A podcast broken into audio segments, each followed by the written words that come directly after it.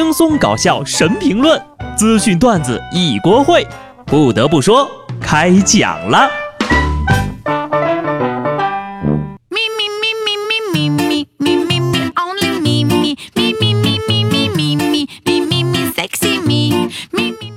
Hello，听众朋友们，大家好，这里是有趣的。不得不说，我是机智的小布。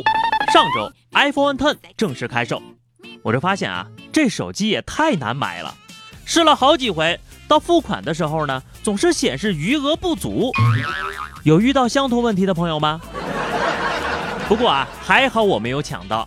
如果我真的抢到的话，估计这会儿还在派出所录口供呢。要说你们有些人呢，开发布会的时候都是往死里吐槽，正式开抢了，全部在朋友圈里晒单，呵呵，全世界都透露着浓浓的铜臭味儿。只有我散发着穷鬼的清香。对了，如果说你有一位在苹果公司当工程师的老爸，而且第一时间上手了还没有发售的 iPhone Ten 啊，这个时候你会发朋友圈炫耀吗？有这么一个姑娘，她就这样做了，而且还成了一名网红。然而随之而来的却是给老爸带来了一场灾难呐。由于在苹果园区内拍摄了未经发布的设备，最终他被解雇了。万万没想到，晒个 iPhone Ten，老爸被解雇了。新时代坑爹典范呢，他应该不敢再来下一次了，可能会被老爸给揍死。姑娘，你还好吗？现在三餐有人喂吗？就这样的职业操守，全世界都知道了，估计呀也没有大公司敢用他了。就算创业，估计也很难赢得合作伙伴的信任了。女儿表示：“爸爸，忘了苹果吧，我当网红养你。”这故事呢，告诉我们一个道理：程序员呢，就不要娶老婆生孩子了，太耽误前程了。不过呢，我还有一个问题想问他这姑娘：手机用起来感觉怎么样啊？同样是孩子，下面这条新闻呢，千万别让你妈看见。她就是传说中的别人家的学霸小仙女儿。近日，人大附中高一女生杨念慧的六万字英文小说《罗瑞尼亚奇遇记》正式出版了。从小学五年级开始，杨念慧就开始了小说的构思和创作，一直写到了初一。此外，她还多次参加海内外华语英语大赛。我回头看了一眼正在打王者的表弟，飞过去就是一脚。然后把新闻发给了我舅妈看看，没有一点点防备，也没有一丝顾虑。二零一七年的双十一比往年来的更早一点，虽然现在还是十月份，但是一年一度的双十一预售大战早就开始了。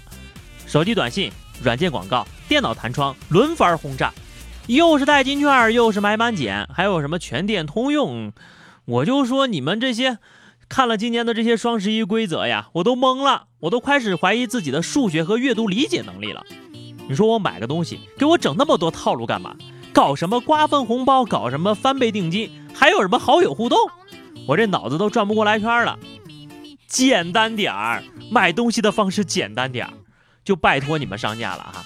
你们能不能直接告诉我双十一那天便宜了多少钱，或者打几折就 OK 了？你说大家平时工作学习都挺忙的。你这么折腾，我现在一点购买欲望都没有了。哎，要不是因为穷，我才不会在这儿算来算去的呢。有多少女生的心目当中都有一个梦想，就是拥有一场最难忘的婚礼。江苏有一位姑娘，梦想就成真了。上礼拜呀，这姑娘呢正刷着朋友圈呢，刷着刷着就看见有人结婚，仔细一看，哟，这新郎不是我处了四年的男朋友吗？前两天还搁一块儿吃饭呢，今儿怎么就和别人结婚了？这事儿你碰见能忍吗？于是呀，这姑娘就带着人大闹婚礼现场去了。哎，可怜了那位新娘啊！结婚第一天，新郎就被带走了，这婚礼真的是永世难忘。你说这新郎也是的，作为一名合格的渣男，就算结婚你也得通知你女朋友一声啊，这闹得多尴尬。看来呀，每次参加婚礼都发段小视频到朋友圈还是很有必要的。说不定就能炸出一个渣男，拯救一个无知少女呀！送给视频中三位一句莫言老师的话：应该敬佩两种人，年轻时陪男人过过苦日子的女人，年长时陪原配过好日子的男人。什么？这话不是莫言老师说的？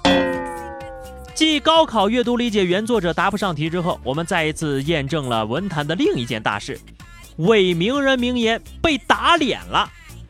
有鸡汤博主在微博上发了一堆所谓的莫言说过的最佩服的两种人，就这样的鸡汤文，散发着浓浓的中老年朋友圈味道，还特意艾特了莫言本人。莫言马上回应了：“理不糙，可是我也想知道这到底是谁写的呀？” 鸡汤博主被正主当场打脸，这是我们期待了多少年的文坛大戏呀！本尊亲自下场打脸，没有中间商赚差价。嗯，既然这话不是莫言说的，那肯定是鲁迅说的。你们这些营销号能不能动动脑子啊？鲁迅现在没办法吱声，可是莫言能啊！你们真当人莫言不上网啊？我建议啊，下回还是写鲁迅吧，毕竟啊，鲁迅没有微博。话是谁说的并不重要，理不糙就行了。做人嘛，重要的是开心。能像莫言先生一样围观自己热闹的人，那都是有大智慧的。说在郑州有一男子在公司上班的时候，发现对面的居民楼着火了，感到好奇就下楼看热闹，还笑着说：“谁家这么倒霉呀？”定睛一瞅，这不就是自个儿家吗？好在呀，大哥为人冷静，在确定了是自个儿家之后呀，还在旁边耐心的观望，等待消防员来救火。巧了吗？这不是巧了吗？这不是。这说明什么？人家钱多活少，离家近呐。虽然着了火，好歹人没事儿，迷瞪又幽默，看得出来这是一位非常幽默的大哥，非常值得大家学习这种乐观精神呐。好的，节目的最后依然是话题时间。上期节目我们聊的是你们家乡特有的一些风俗习惯哈。听友幺幺零说了，我们那里吃了晚饭或者是天黑之后呀。就不能扫地了，说是怕把财神给扫走了。你确定你们那儿人不是因为懒吗？听友小双说啊，这个我们只要有节假日什么的，什么节气哈，统一吃饺子，跟我们家一样，好吃不过饺子呀。听友小开说，每年回老家都要吃童子蛋，就是那种用童子尿煮的鸡蛋，实在吃不下去呀。孩子呀，你要是真的不喜欢吃鸡蛋，要不喝点汤也行。好的，咱们本期的话题是说一句你觉得就是在网上看到的很对的话哈，就是一人来一句黑暗毒鸡汤啊！欢迎大家在评论区留言，关注微信公众号 DJ 小布或者加入 QQ 群二零六五三二七九二零六五三二七九，来和小布聊聊人生吧。下期不得不说，我们不见不散，拜拜。